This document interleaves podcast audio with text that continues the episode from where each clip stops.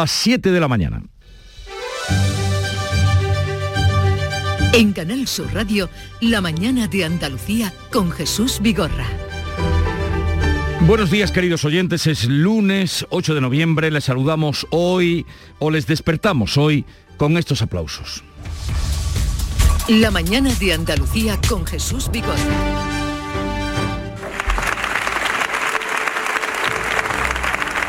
Son aplausos tristes, rabiosos, solidarios, aplausos de los sanroqueños concentrados ayer por el asesinato machista de María Isabel, 37 años, madre de tres hijos que se quedan sin ella.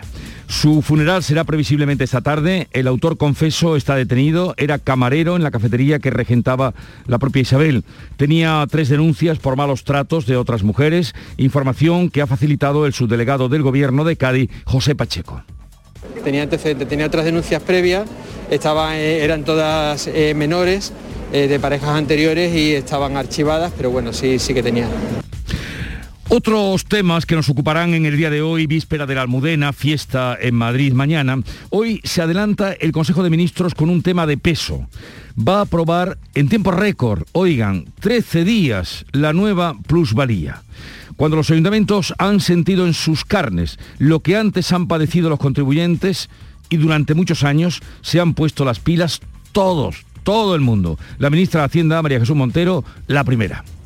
El lunes arreglo lo de las plusvalías, ¿eh? El lunes lo llevo al Consejo de Ministros, dicho y hecho.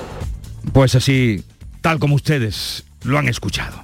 El día tiene tres asuntos internacionales. La cumbre del clima de Glasgow, quedan cuatro días para cerrar un pacto que frene el calentamiento. Estados Unidos que abre este lunes sus fronteras a viajeros internacionales vacunados con la pauta completa después de 20 meses de cierre por el COVID. Y Nicaragua. De un momento a otro conoceremos los datos, el paripé de las urnas, porque está cantado que Daniel Ortega y su esposa Rosario Murillo serán reelegidos presidente y vicepresidenta. Miles de nicaragüenses exiliados en Costa Rica han denunciado fraude, tongo o circo. Estudiando la farsa electoral, el circo electoral en Nicaragua. Es una vergüenza nacional que un criminal, un zángano carente de principios, se haya apoderado de nuestro país. Y hoy decimos adiós a la pintora Carmen Lafón retratista, paisajista y escultora, figura clave del llamado realismo lírico español. Ha muerto este domingo a los 87 años en Sanlúcar de Barrameda, ciudad que le sirvió de escenario en numerosas obras. La vamos a escuchar aquí con motivo de la antológica que se hizo en Sevilla y con varios espacios de su obra. Me encuentro muy tranquila aquí. Yo siempre mi estudio lo tengo que he vivido a lo mejor algo en Madrid o lo que sea. Pero siempre mi ciudad ha sido Sevilla y a donde a mí me ha gustado trabajar siempre en Sevilla. Sanlúcar de Barrameda también, que es otra segunda ciudad para mi trabajo. Carmen Lafón, hija predilecta de Andalucía, Premio Nacional de las Bellas Artes y, y tantos otros reconocimientos. Y el tiempo hoy hace fresco a esta hora de la mañana y está helando en zonas altas orientales por Jaén y Almería. La previsión hoy es de temperaturas más cálidas que las de ayer, tiempo seco y soleado, con vientos que soplarán del norte, salvo en el litoral mediterráneo, donde serán variables y de poniente en el estrecho. Y vamos a conocer ahora cómo amanece este día en Andalucía, por Cádiz, cómo viene este lunes, Salud Botaro. Con 10 grados a esta hora, 20 la máxima prevista y el cielo, eso sí, limpio de nubes. En el campo de Gibraltar, Ana Torregrosa. Aquí uno menos, tenemos 9 grados, la máxima prevista para hoy es de 19 y pocas nubes en el cielo. ¿Qué temperatura tenemos en Jerez, Pablo Cosano? Pues con bastante más rango de temperatura, baja, son 7 grados ahora mismo los que tenemos y 21 de máxima, cielo limpio. ¿Cómo amanece en Huelva, Sonia Vela? Con los cielos despejados, tenemos 8 grados a esta hora en la capital, llegaremos a los 23. Y en Córdoba, Antonio Postigo. ¿Qué tal? Muy buenos días. Aquí en Córdoba superamos los 6 grados de temperatura a esta hora de la mañana, una jornada en la que llegaremos hasta los 21. ¿Qué se espera en Sevilla, Pilar González? Se esperan 23 grados de máxima, ahora tenemos 9 grados y cielo despejado. Y por Málaga, Alicia Pérez. Pues por Málaga tenemos algunas nubes, hasta ahora 10 grados de máxima, tendremos 20 en la costa. ¿Cómo amanece en Jaén, Irene Lucena? Cielos despejados con 6 grados en la capital y se esperan máximas de 17. ¿Y en Granada, Laura Nieto? Con mucho frío, tenemos 2 grados en estos momentos y la máxima prevista es de 17, no hay nubes. 2 grados en Granada y por Almería, que se avista, María Jesús Recio. Un día de sol con 13 grados, ahora mismo alcanzaremos una máxima de 19. Y ahora sepamos cómo está el tráfico, cómo están las carreteras en Andalucía. Alfonso Martínez, buenos días. Buenos días. Hasta ahora en la red de carreteras de Andalucía no encontramos grandes complicaciones. Tan solo en Sevilla hay circulación lenta de entrada a la capital hispalense por la 49 a su paso por Camas. En el resto de la red vial de Andalucía no encontramos retenciones ni en las vías principales ni tampoco en las secundarias.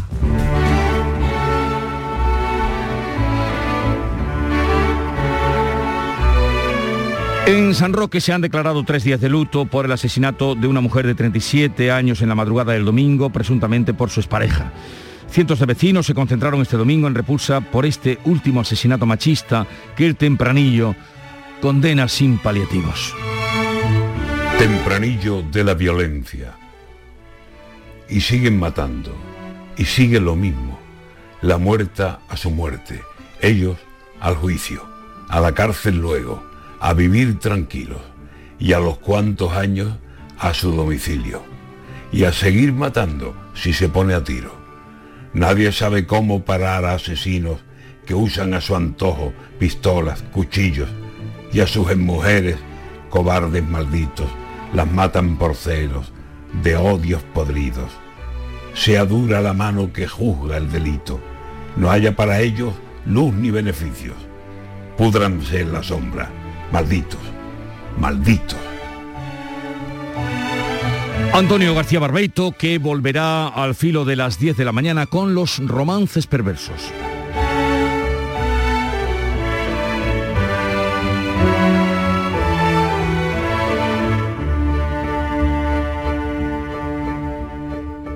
Siete, siete minutos de la mañana. Ellos son Origen proyectos reales que con el asesoramiento de la Red Rural Nacional han dado sus frutos.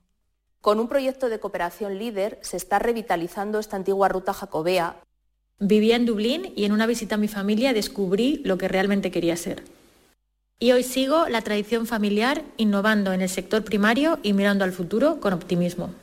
Hace unos años, desde Ribarroya de Ebre, nació el primer espacio de coworking del entorno rural catalán surge de la cooperación entre los grupos de acción local de Cataluña. Hoy con la tecnología LIDAR se han inventariado los bosques de La Rioja de una forma rápida y eficaz. Todo gracias a los programas de desarrollo rural. Nuestro horizonte mundial seguiremos uniendo ciencia y desarrollo para alcanzarlo. Red Rural Nacional, Ministerio de Agricultura, Pesca y Alimentación, Gobierno de España. La mañana de Andalucía con Jesús Bigorra. Noticias.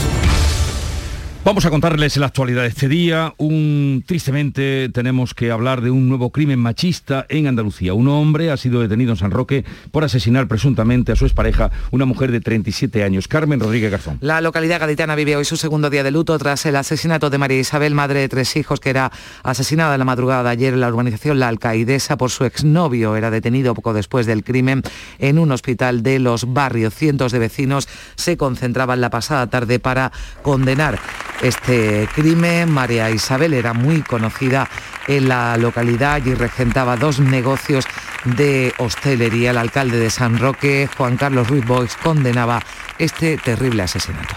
Tenemos que seguir luchando contra esta lacra social, tenemos que seguir luchando, sensibilizando a todas las capas de la sociedad, desde los más pequeños, los adolescentes, los jóvenes, los mayores, a todos los vecinos. Tenemos que convertirnos en ese escudo protector que necesitan las mujeres para poder vivir en paz en su propio domicilio, en su casa. Condenas desde todos los ámbitos también por parte de la consejera de Igualdad, Rocío Ruilla. Son siete las mujeres asesinadas por sus parejas o exparejas en Andalucía. Lo que llevamos de año son 37 en todo el país. Y Pedro Sánchez y Juan Espada se certifican en el Congreso del Peso de Andaluz este fin de semana en Torremolinos un cambio de etapa en la formación. Beatriz Galeano. Reconquistar Andalucía, ese es el mensaje que se ha repetido durante el cónclave socialista en Torremolinos, en el que Juan Espadas, que anunciará esta semana la fecha en la que que abandona la alcaldía de Sevilla, ha defendido el liderazgo de Pedro Sánchez y ha apelado al orgullo y la esperanza de los suyos para recuperar el gobierno de la Junta. Para volver a ser capaces de sintonizar con la confianza y volver a poner al PSOE de Andalucía donde tiene que estar, que no es otro sitio que el gobierno de Andalucía, compañeros y compañeras. Pedro Sánchez, el presidente del Gobierno, ha dedicado a Espadas la misma frase que en su día lanzó a Susana Díaz, gobernaremos tú en San Telmo y yo en Moncloa. Va a ser fundamental lo que hagamos durante los próximos años para garantizar el progreso, la prosperidad y la cohesión de Andalucía.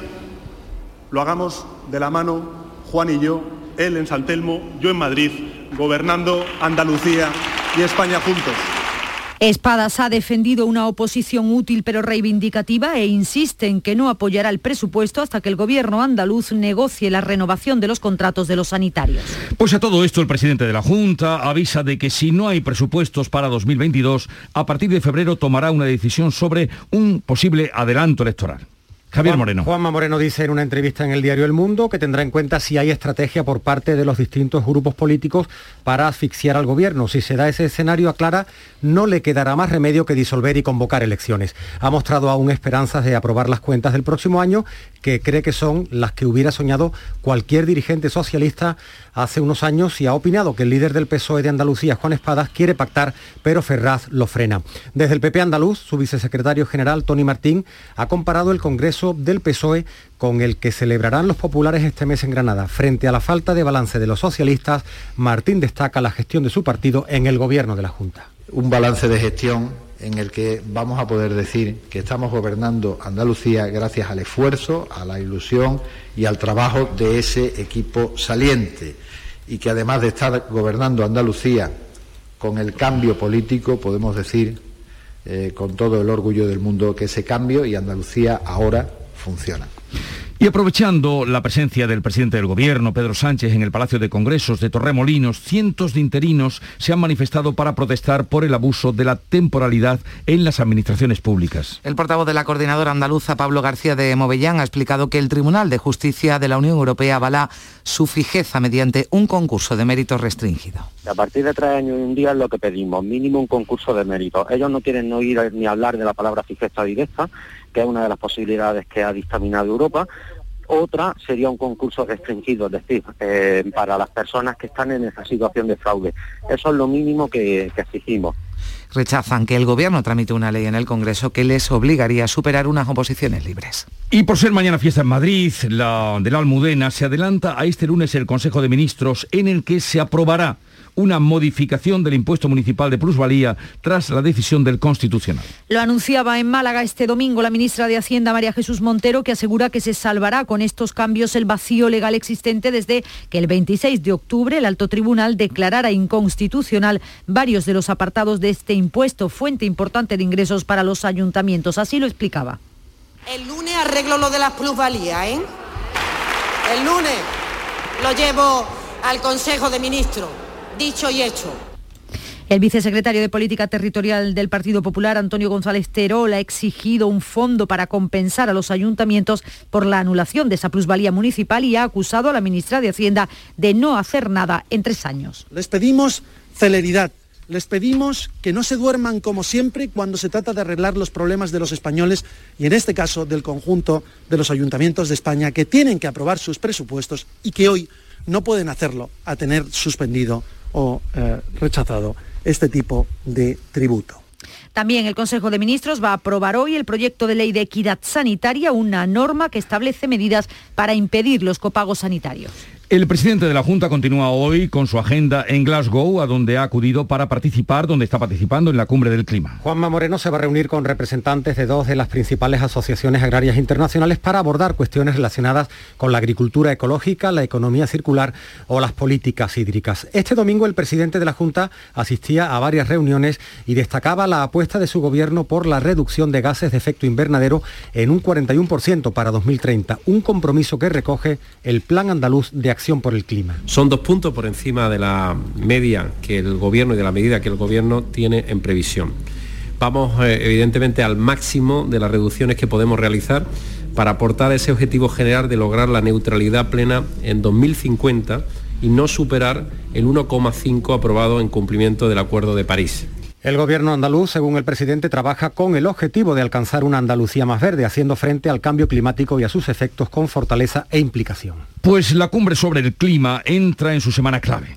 De momento ya se han producido algunos acuerdos para eliminar la utilización del carbón en la generación de energía y la reducción de un 30% de las emisiones de metano en esta década. La mayoría de observadores coinciden en calificar estos acuerdos como pasos adelante, aunque advierten de que todo depende de que se apliquen pronto y bien. Además critican que muchas de las iniciativas son voluntarias y resaltan las ausencias significativas de algunos países relevantes y contaminantes como Rusia y China, así lo ha señalado Canal Sur Radio Jesús Martínez Linares, Premio Andalucía de Medio Ambiente y uno de los mayores expertos en cambio climático. Es efecto que yo llamo de brazos caídos, ¿no? Por ejemplo, el Partido Conservador británico ha publicado una carta que dice que si China mira hacia otro lado, teniendo el 30%, Gran Bretaña teniendo el 1%, ¿por qué va a tener que apretarse el cinturón? Tenemos que comprender que esto es un problema global en cuanto a las tareas pendientes esta semana, la prioridad es consensuar un plan que acelere la lucha contra el cambio climático y que ofrezca financiación sostenible a los países en desarrollo para que puedan adaptarse. Hoy se actualizarán los datos de la pandemia en Andalucía correspondientes al fin de semana. Las últimas cifras se conocieron el sábado, jornada en la que la Consejería de Salud notificó 363 nuevos positivos y dos fallecidos, así como una tasa de incidencia de 36 casos por cada 100.000 habitantes. Estados Unidos abre este lunes su frontera a viajeros internacionales vacunados con la pauta completa después de 20 meses de cierre por el COVID. Después de dos días de bajadas, vuelve a subir la electricidad. El precio medio en el mercado mayorista alcanzará los 167 euros el megavatio hora, es un 27% más que ayer. La franja horaria más cara será entre las 8 de la tarde y las 9 de la noche, cuando el megavatio costará más de 203 euros, mientras que el precio más bajo, 139, ha sido entre las 4 y las 5 de esta mañana. Y el volcán de Cumbre Vieja, que sigue activo, cumple hoy 51 días, entra en la octava semana de erupción y todavía no se atisba cuándo se va a apagar. La lava que arroja ahora discurre por encima de las coladas ya existentes y no está cubriendo nuevos terrenos, aunque se están produciendo menos terremotos, la Tierra no para de temblar. Este domingo se han sentido dos seísmos de 4,5 y 4,6 grados con solo 8 segundos de diferencia 5.000 escolares no podrán tampoco hoy volver a clase. Llevan desde el miércoles pasado recibiendo clases a distancia debido a la mala calidad del aire. Además, el director técnico del Plan de Emergencia Volcánicas, Miguel Ángel Morcuende, apunta a otros inconvenientes. Tenemos el problema de que el penacho ha estado muy acostado y sobre todo toda la zona situada al sureste ha tenido una atmósfera que es poco respirable y por tanto hemos cerrado los accesos a, la retirada de enseres y a las limpiezas en la zona situada al sur de eh, la erupción. La policía investiga el hallazgo de un cadáver en el interior de una furgoneta que se había incendiado en la barriada malagueña del Bulto, cerca de la zona portuaria. Sí, el vehículo estaba abandonado, solía utilizarse para dormir según los vecinos. Al lugar del suceso se desplazaron efectivos de la Policía Nacional, la local y los bomberos. Cuando estos últimos sofocaron las llamas, encontraron el cuerpo de un hombre sobre un colchón, lo explica uno de los testigos. Escuché una escandalera de guardias, de policía, una marea muy grande yo me asomé a la ventana porque digo, Dios mío, ¿esto qué es lo que es? Y aquí hay un vandalismo que, que es que no se puede. Aquí de noche se droga, se mete en mano, forman candela allí debajo de mi casa. También se investiga el origen de ese fuego, se ha activado el protocolo judicial para establecer las causas del suceso. La policía desarticula una red de estafadores que han timado a más de un millón y medio de, un millón y medio de euros por internet a unas 200 personas. La investigación de Europol e Interpol sigue abierta, pero ya ha supuesto la detención de 45 personas en diferentes localidades, seis en Andalucía, en Almería, Cádiz, Córdoba, Granada, Málaga y Sevilla. Los timadores operaban desde Benin, como relata la portavoz de la policía Eva López. Por un lado, creaban portales web fraudulentos en los que ofertaban productos informáticos, electrónicos y de telefonía a un precio inferior al del mercado, con la peculiaridad de que el pago debía realizarse mediante transferencia bancaria a cuentas de las personas que ejercían de mulas. Se han detectado y cerrado un total de 20 páginas web falsas.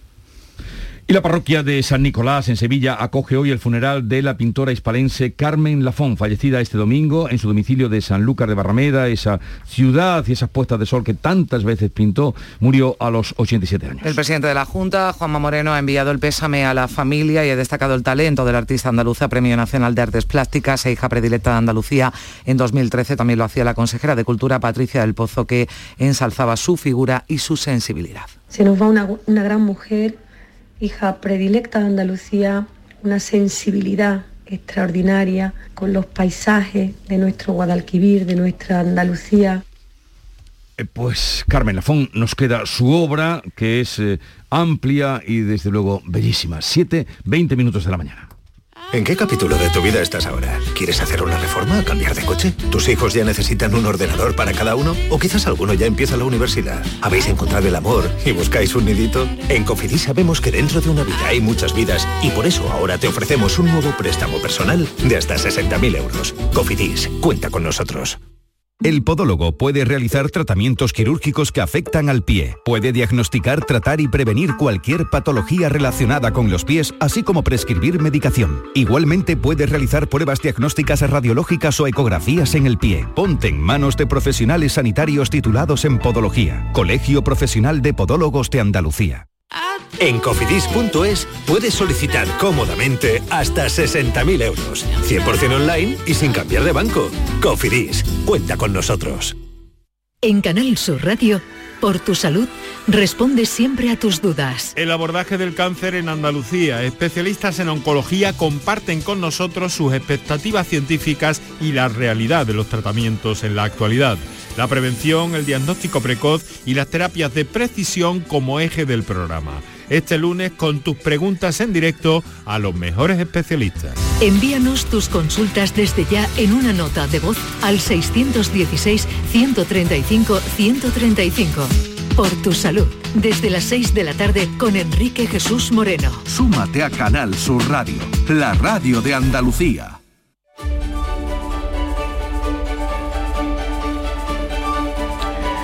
Y llegado este momento, vamos con Paco Reyero que nos trae el resumen de la prensa. Buenos días, o el zumo de prensa. Buenos días, Paco.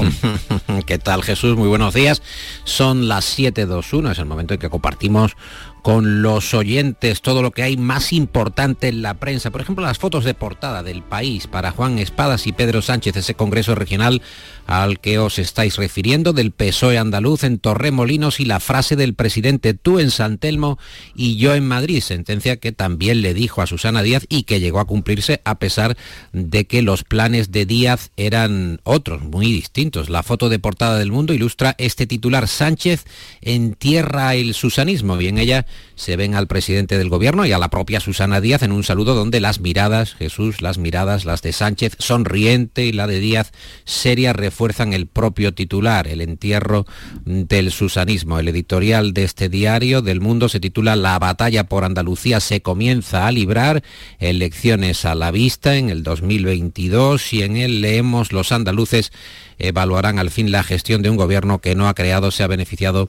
o ha dado cobijo a la matriosca de la corrupción socialista, matriosca, la muñeca rusa. En la razón hay encuesta de NC Report. Sánchez baja de los 100 escaños tras su pulso con Yolanda Díaz. La batalla por la reforma laboral daría, según estos datos, dos diputados a Podemos y el PSOE pierde tres respecto al mes anterior, al mes de octubre. La crisis con Ayuso también penaliza a Casado.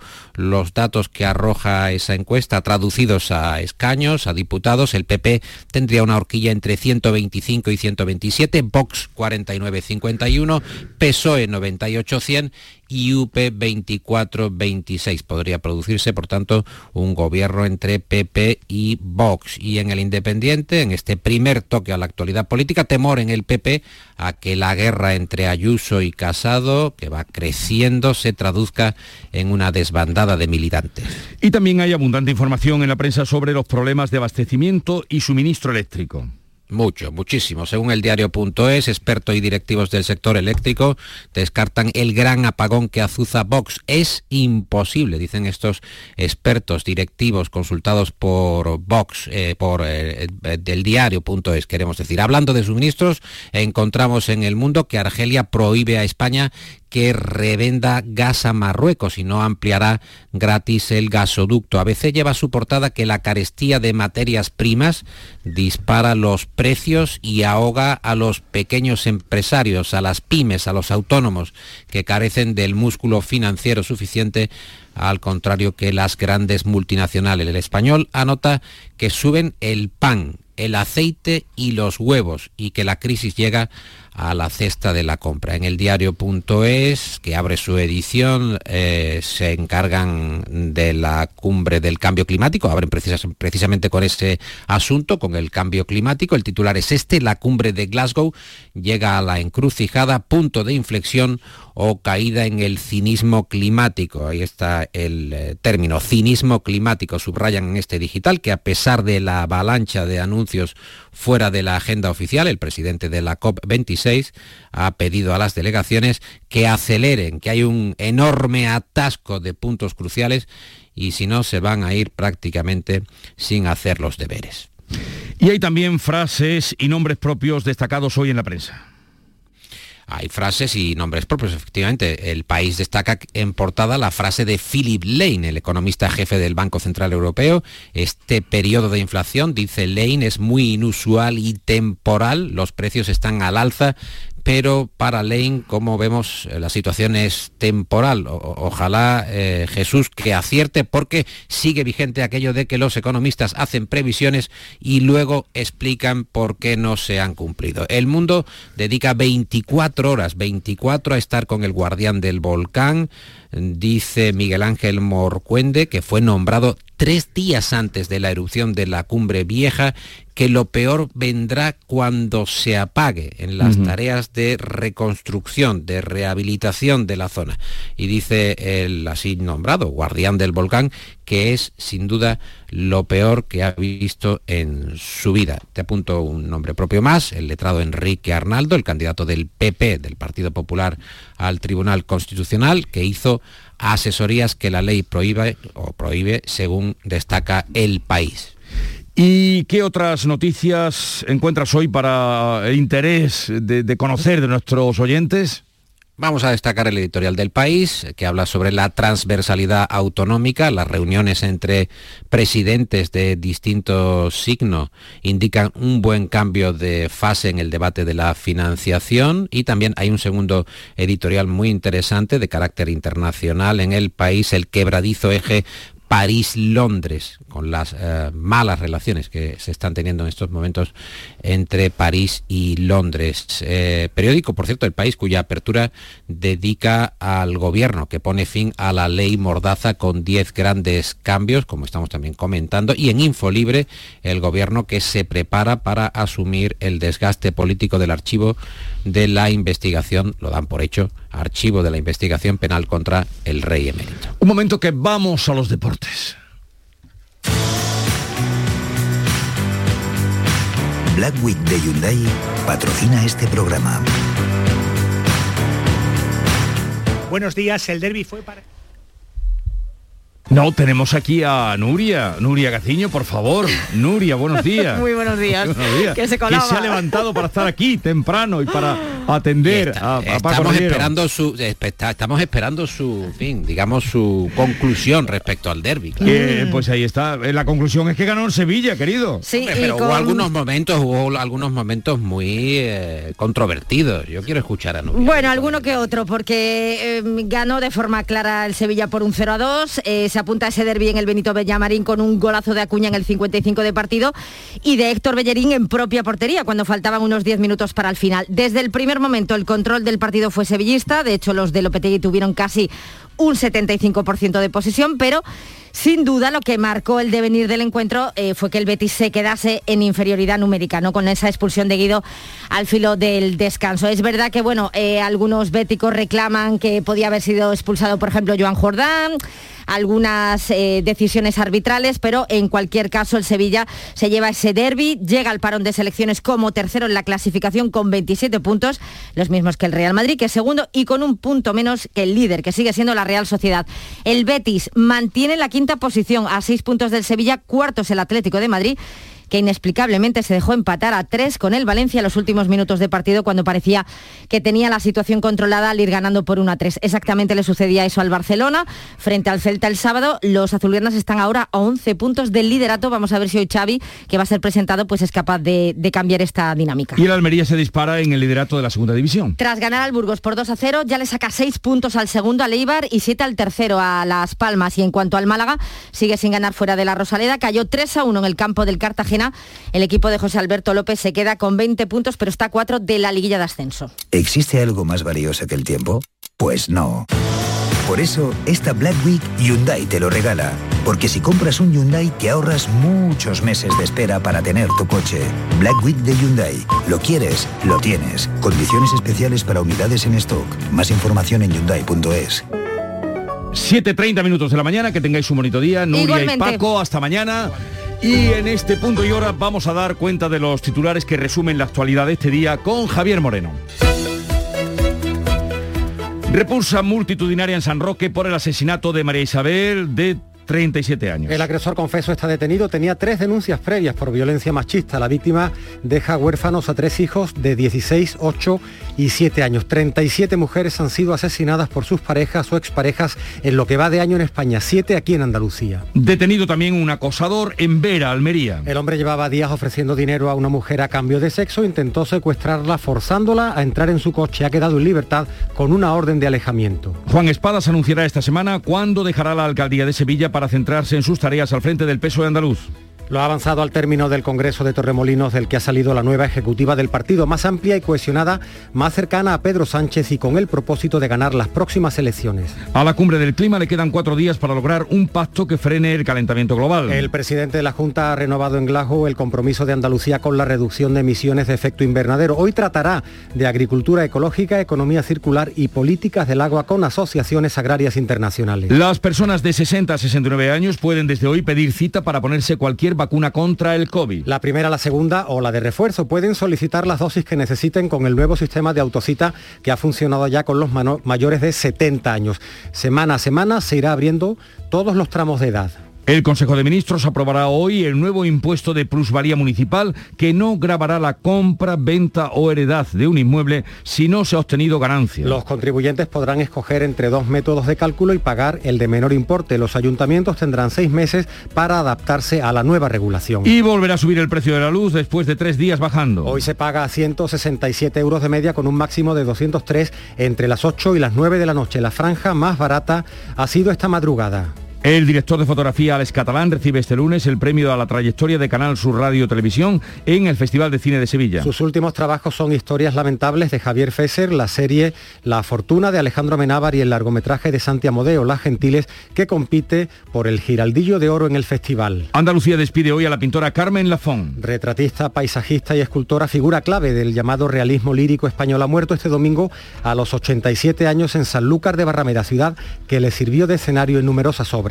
Y en cuanto al tiempo, Javier. Comenzamos la semana con cielos poco nubosos o despejados en toda Andalucía y una subida de las temperaturas, aunque habrá heladas débiles en zonas altas de la mitad oriental. Vientos de componente norte en el litoral mediterráneo, donde soplará variable y de poniente en el estrecho. 7.33 minutos de la mañana, enseguida vamos con las claves económicas del día. Hemos salido a la calle a preguntar a los vehículos qué opinan. ¿Al tuyo le gusta el seguro de auto de Cajamar? Y a ti seguro que también. Sobre todo su precio. Solicita presupuesto en tu oficina de Cajamar y llévate un parasol. Promoción válida hasta el 31 de diciembre. Consulta información y bases en cajamar.es barra seguros. Cajamar. Distintos desde siempre.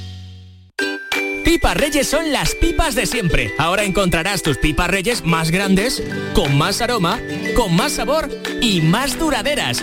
Tradición e innovación para traerte tus mejores pipas Reyes. Las del paquete rojo, tus pipas de siempre.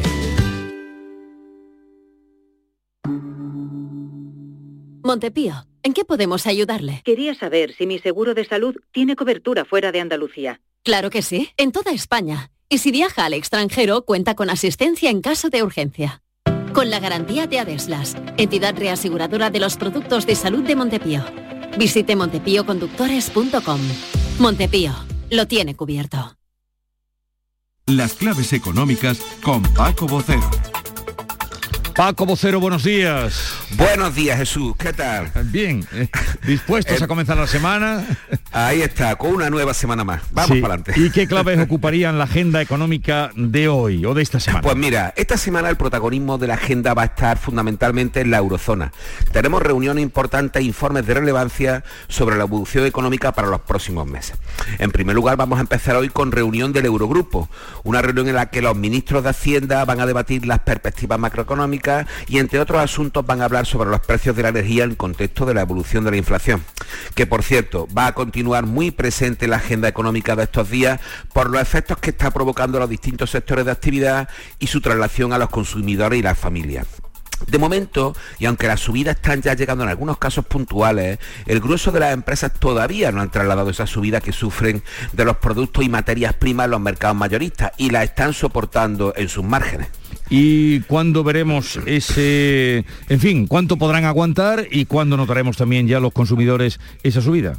Pues mira, veremos por cuánto tiempo, porque la fortaleza más o menos matizable de los datos de empleo indican que se espera una recuperación intensa en los próximos meses, como también el indicador de confianza de la economía española señaló que se publicó, como recuerda, el mismo día de la EPA, a finales de octubre, y que fue el más alto de la eurozona por encima de Italia y Francia.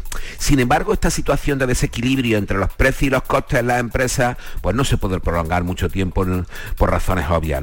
Esta conversación prácticamente diaria sobre la inflación va a culminar una vez más el viernes cuando se publique nuestro dato definitivo de IPC de octubre. Bien, pues estaremos pendientes de él y se lo contaremos y ya veremos qué sorpresa nos trae. Pero ¿cuáles son los informes de referencia que vamos a conocer esta semana?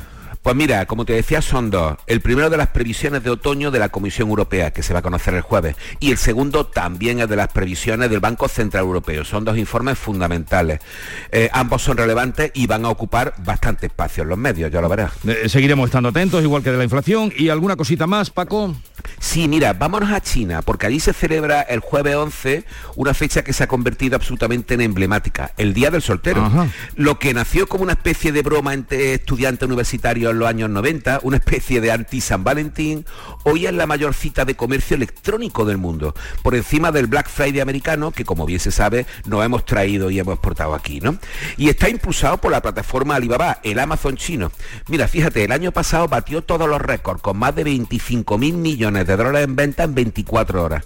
Una cifra mareante, muy cercana a la del Black Friday en Estados Unidos, que en 2020 alcanzaron los 30 mil millones. Pero ojo, teniendo en cuenta que no es un solo día, sino prácticamente una semana, como así ya la llaman, la Black Friday Week. ¿no? Bueno, el día del soltero no solo compra el soltero, claro, o los solteros. Evidentemente. A, tenor de los datos que, que tú apuntas. Paco, hoy tengo cita a partir de las 9 con José Luis Bonet que lo verías ahí en Córdoba, pues, estuvo la semana eh, pasada. exactamente, el presidente de la Cámara de Comercio de España. Vale, pues a ver qué, qué le decimos de todo esto, qué le trasladamos de todo esto que nos has apuntado. Hombre, pues mira, sería interesante a ver cuál es la opinión del señor Bonet sobre qué previsión tiene con las cadenas de suministro global internacionales, qué previsión tiene de cuándo van a comenzar a repararse de alguna forma, ¿no? Sí. Sería interesante preguntarse. Pues le preguntaremos. Eh, Paco, hasta mañana. Un abrazo. hasta mañana, Jesús. Hasta luego. Quienes cultivamos el olivar aseguramos nuestros vehículos, nuestras casas, nuestra salud, pero a veces olvidamos asegurar el fruto de nuestro trabajo. Este año no olvides asegurar tu cosecha de aceituna con las ayudas para seguros agrarios de la Junta de Andalucía. En el olivar trabaja sobre seguro. Infórmate en tu aseguradora. Campaña de información cofinanciada con FEADER. Junta de Andalucía. En Canal Sur Radio por tu salud, responde siempre a tus dudas. El abordaje del cáncer en Andalucía. Especialistas en oncología comparten con nosotros sus expectativas científicas y la realidad de los tratamientos en la actualidad. La prevención, el diagnóstico precoz y las terapias de precisión como eje del programa. Este lunes con tus preguntas en directo a los mejores especialistas. Envíanos tus consultas desde ya en una nota de voz al 616-135-135.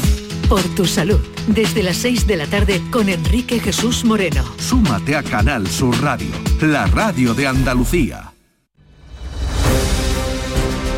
Vamos a contarles otras noticias de la actualidad que componen el panorama de este lunes 8 de noviembre. La Audiencia Provincial de Córdoba coge este lunes el comienzo del juicio más numeroso acontecido en la ciudad por fraude masivo, a la seguridad social. Hay 61 procesados, Antonio Postigo.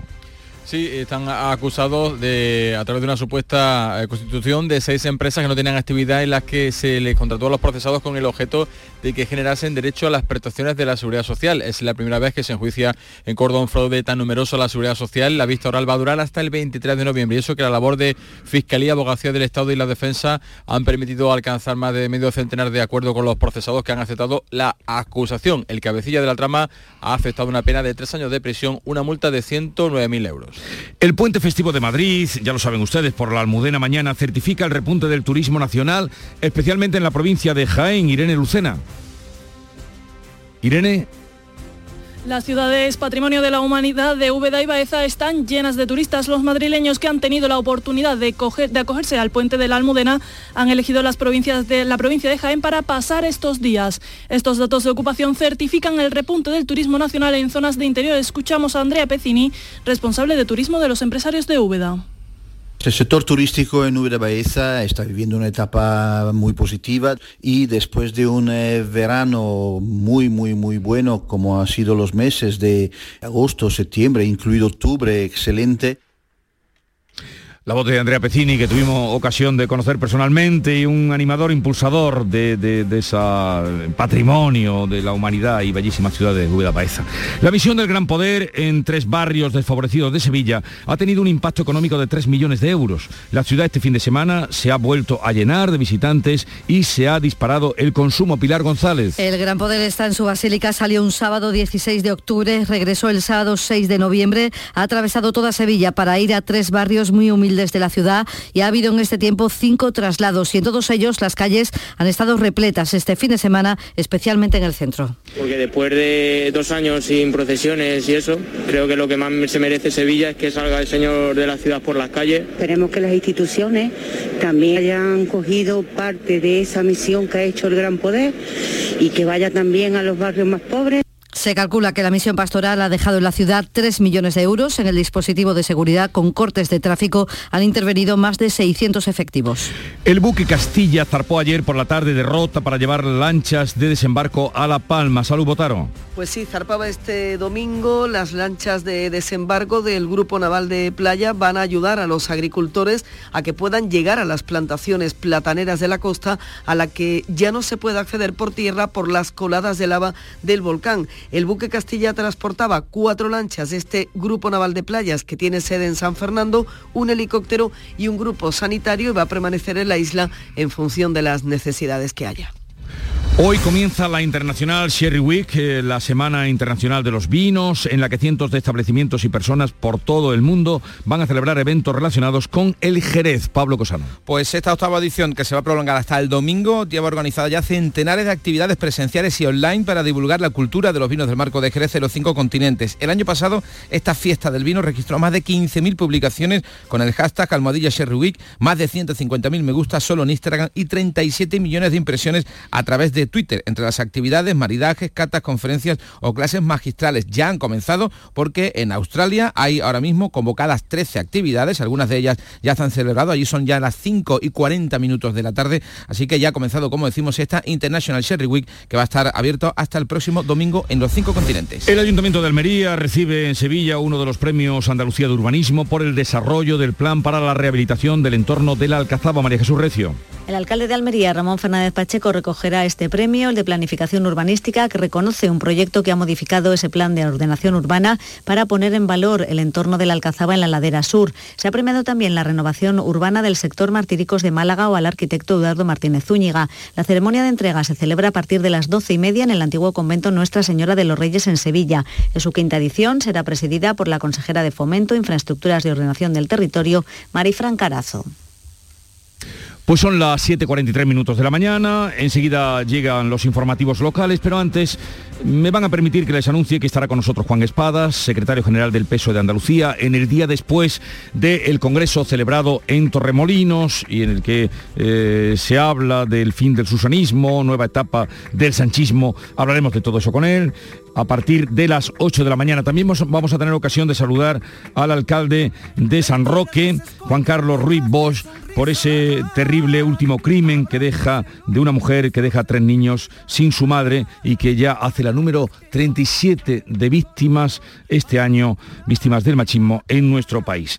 A partir de las 9 vamos a hablar con José Luis Bonet, presidente de la Cámara de Comercio de España. Él nos dirá qué hay de cierto en eh, ese enfriamiento del ritmo de recuperación en nuestro país. Eso fue al menos lo que dijo la semana pasada cuando estuvo en el Congreso de Altos Directivos de Córdoba. A partir de las diez y media, ustedes lo saben y lo esperan, Francisco Arevalo estará con nosotros, luego vendrá Yuyu para jugar con las Yuyu Noticias, Diego Geni, Norma Guasaúl y terminaremos con Pitingo.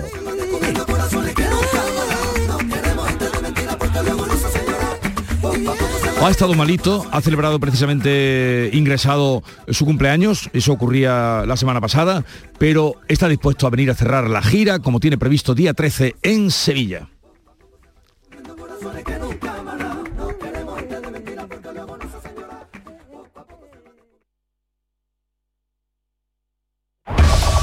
En la mañana de Andalucía de Canal Sur Radio. Las noticias de Sevilla. Con Pilar González. Hola, buenos días. El alcalde de Sevilla anunciará esta semana cuándo dejará el ayuntamiento. Este lunes será el funeral por Carmen Lafont, todo un referente de las artes plásticas de la segunda mitad del siglo XX y el primer derby con público en esa pandemia termina sin incidencias y se lo lleva al Sevilla por 0-2. Hoy tenemos cielo despejado, viento del norte y las temperaturas máximas suben ligeramente, las mínimas bajan. Está previsto alcanzar 19 grados en Morón, 21 en Écija, 22 en Lebrija, 23 en Sevilla a esta hora 9 grados en la capital.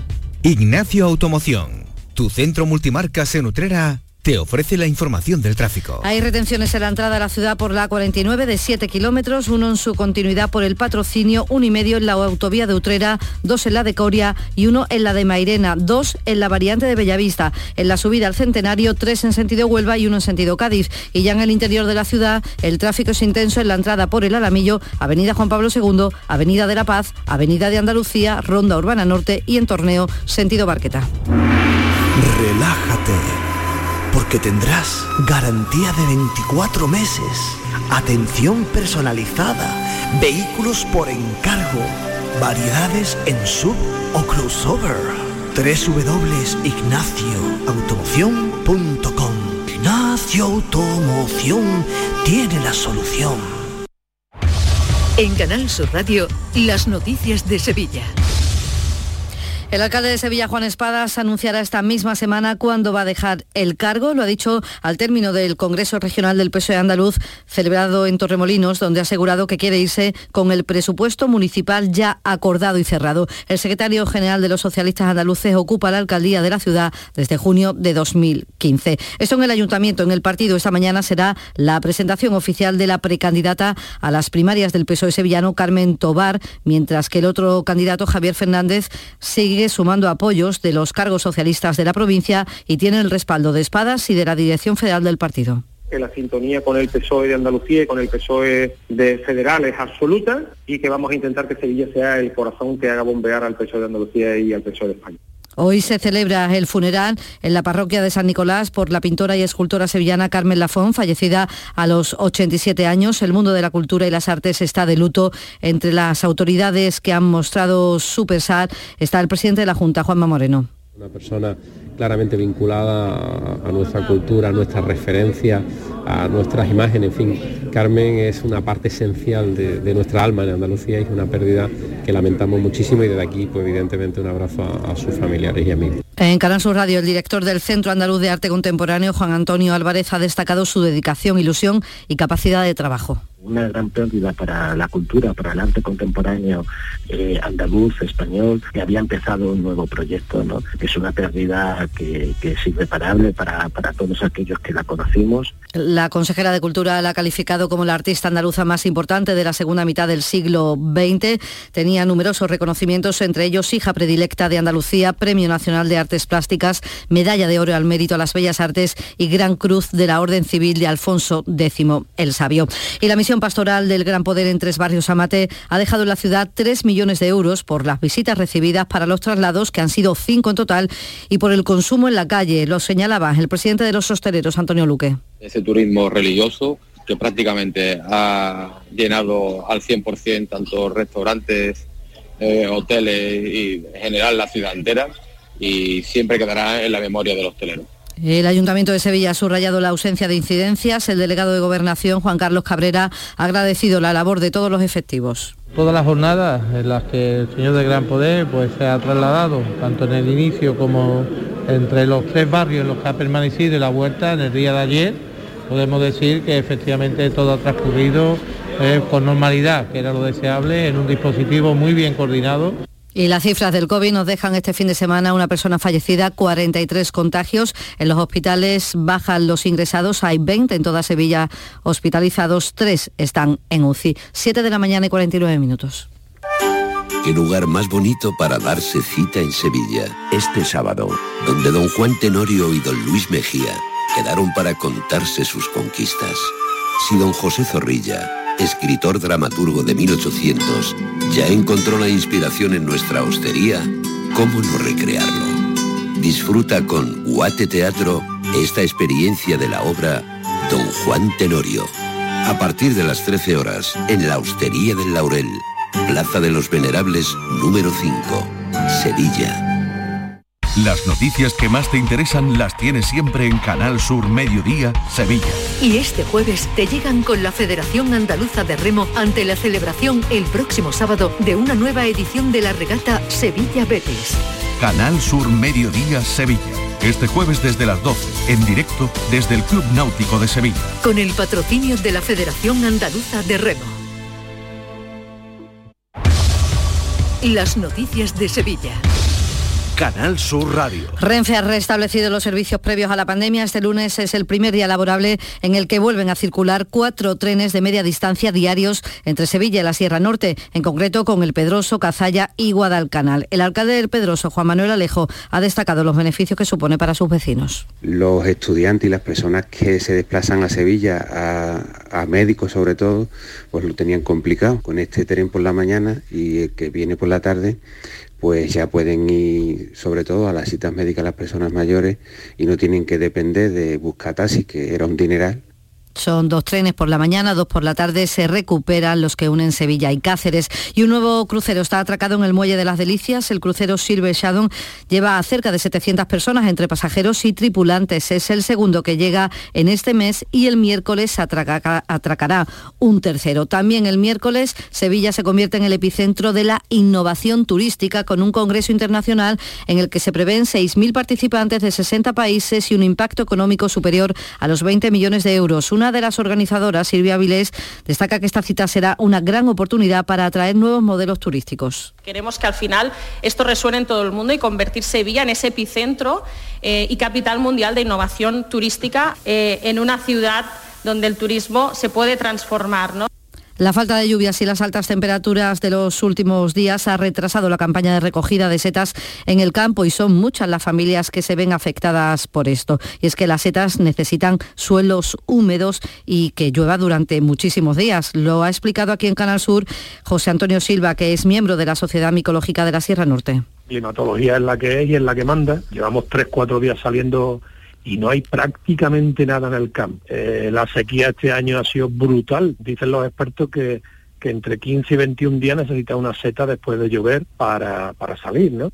El Palacio de Exposiciones y Congresos acoge hoy y también mañana el decimosegundo Congreso Internacional para el Estudio de la Violencia contra las Mujeres, un foro de encuentro, formación e investigación en violencia. Este año el hilo conductor de los debates, la violencia machista y la Agenda 2030 para el Desarrollo Sostenible, lo señalaba la consejera de Igualdad, Rocío Ruiz. Vienen de todas partes del mundo y ha cobrado un prestigio, la verdad, y un renombre, que son más de 1.700 personas las que van a acudir al CIBES. Estamos muy contentos y vamos a seguir avanzando en esta nueva línea. En tribunales les contamos que la audiencia de Sevilla juzga hoy a un hombre de 31 años por intentar matar a un joven en Morón atropellándole con un coche. Se enfrenta a siete años de cárcel. Primero ambos discutieron en una discoteca y el personal de seguridad tuvo que separarlos. Más tarde, ya en la calle, el acusado atropelló por detrás a su víctima dejándolo herido. Está acusado de intento de homicidio y la Guardia Civil saca subasta el próximo día 15 más de un millar de armas de varios tipos que han sido intervenidas en distintas operaciones. La mayoría son escopeta de desde hoy están expuestas al público de 9 de la mañana a 1 de la tarde en el acuartelamiento de la Guardia Civil en Villanueva del Pítamo.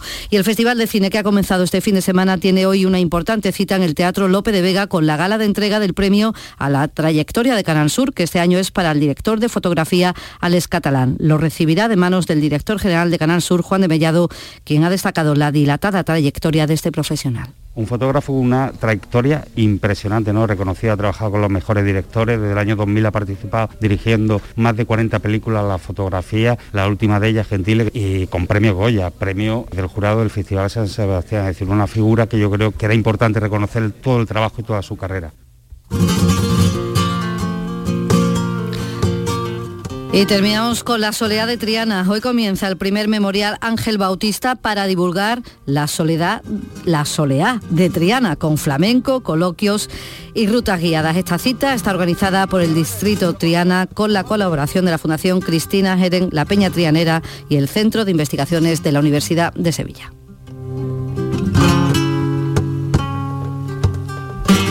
A esta hora 7 grados en San Nicolás del Puerto, 7 en el Viso del Arcor, 7 en Umbrete, 9 en Sevilla.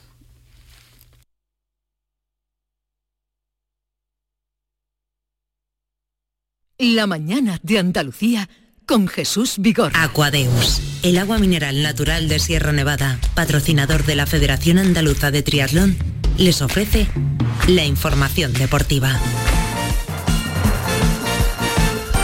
8 menos 5 minutos de la mañana, tiempo ya para el deporte. Nuria Gaciño, ¿qué tal? Muy buenos días. Hola, muy buenas. Bueno, pues eh, fue el Sevilla el que se llevó el derby anoche en el Benito Villamarín con esa victoria 2, 0 eh, a 2. Por un 0 a 2, eh, desde el primer momento el control del partido fue sevillista, de hecho los de Lopetegui tuvieron casi un 75% de posesión, pero a pesar de ello el gol no llegaba ni tan siquiera ocasiones de peligro y había como mucho miedo a perder. Mm. Pero llegó la jugada determinante del derby, la expulsión de Guido por doble amarilla al filo del descanso y eso sin duda marcó el devenir del encuentro. En el 55 llegaba el golazo de Acuña y en el minuto 80 el de Héctor Bellerín en propia portería. De los jugadores béticos ninguno se pasó por zona mixta, mm. solo habló Canales para los medios del club.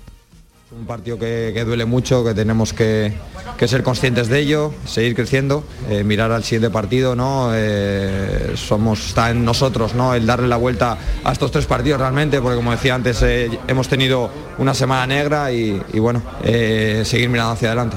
Es verdad que ha habido una semana negra, pero a pesar de la mm. derrota, el Betis mantiene la quinta posición y Pellegrini, bueno, pues quiere ensaltar ese hecho. Sí. Escuchamos al técnico del Betis. Cuando se crea mucha ilusión, a lo mejor la frustración es más grande, ¿eh? pero estamos en este momento quinto en la tabla con 21 puntos y estamos segundo en la Europa League con posibilidad de clasificar. Entonces, los objetivos no se han, no se han trastocado para nada. Creo que estamos quizás mejor de lo que esperábamos y, y, tuvimos, como digo, desgraciadamente, una semana para olvidar, pero que hay que seguir luchando porque estamos dentro de los parámetros que, que esperábamos. Bueno, una semana para olvidar, decía eh, Pellegrini, porque sobre todo, y también lo decía Canales, esta derrota no duelen especialmente ante el eterno rival. Pero ahí sigue el Betis eh, quinto y el que mejora su posición es el Sevilla tras esta victoria. Mejora su posición, llega este parón de selecciones en la zona alta de clasificación, tercero con 27 puntos los mismos que el Real Madrid, que es segundo, y con un punto menos que el líder, que sigue siendo la Real Sociedad. Hay que recordar además que el Sevilla tiene un partido menos, al igual que el. Real Madrid. Así que es normal que se le insista mucho al presidente, a José Castro, con el tema de, la liga, si se puede. Pero nosotros lo que estamos peleando es ganar el siguiente partido. Evidentemente la liga está atractiva. Es evidente que, hay mucha competencia ahí arriba, no son, no son otras ligas, que hay dos equipos que se van, este año no. Yo no voy a decir nunca que vamos ahí a, a ganar la liga, porque eso eh, es posible que ocurra, es posible que no. Pero desde luego el estar ahí arriba por lo que pueda ocurrir, tenemos que intentarlo y eso solo se hace a base de ir sumando puntos y puntos. Piano, piano. Ya, bueno, pues eh, piano, piano, ahí está el Sevilla tercero y además, eh, como decías tú, todavía con un partido menos, así que ¿Por qué no? ¿Por qué no soñar con ganar la liga? Porque por la liga también puja el Atlético de Madrid, que la verdad es que no anda muy fino. No se entiende cómo se pudo dejar empatar a tres con el Valencia en los últimos minutos de partido cuando iba ganando por 1 a 3. Lo mismo le sucedió al Barcelona eh, frente al Celta de Vigo. Hoy será presentado Xavi como nuevo entrenador del conjunto azulgrana a ver si es capaz de cambiar un poco la dinámica. Y por la parte de abajo, a pesar de la derrota ante el español, el Granada se mantiene fuera del descenso y el que ha sido eh, capaz también de salir de esa zona peligrosa puntos a esta jornada es el Cádiz tras vencer el viernes en, en San Mamés. Bueno, pues esto en primera y en segunda buenas noticias porque la Almería sigue conservando ese liderato también tras una nueva victoria. Tras ganar al Burgos por 2 a 0, ya le saca 6 puntos al segundo, al Eibar, y 7 al tercero, a Las Palmas. No falla el conjunto almeriense y Rubi que ya empieza a hacer cuentas. Y si nosotros seguimos así, pues podremos decir que una- si seguimos hasta el final de la primera vuelta, pues que habremos hecho dos tercios de la faena en media vuelta. Y eso nos permite eh, en un momento dado pues eh, poder tener algún pinchazo sin sufrir como pueden sufrir otros equipos. ¿no? Ojalá eh, sigamos así esta Navidad. Ojalá. En cuanto al Málaga, sigue sin ganar fuera de la Rosaleda. Cayó 3 a 1 ante el Cartagena, pero está a cuatro puntos de la liguilla de ascenso. Y se concentra hoy la selección española de fútbol para los partidos decisivos del jueves y el domingo. El jueves toca Grecia en Atenas y el domingo Suecia en la Cartuja de Sevilla. En principio España tendría que ganar los dos partidos. Bueno, pues veremos qué pasa con la selección. Gracias, Nuria. Hasta aquí el deporte. Aquadeus, ahora más cerca de ti, procedente del manantial Sierra Nevada, un agua excepcional en sabor, de mineralización débil que nace en tu región. Aquadeus Sierra Nevada es ideal para hidratar a toda la familia y no olvides tirar tu botella al contenedor amarillo. Aquadeus, fuente de vida, ahora también en Andalucía.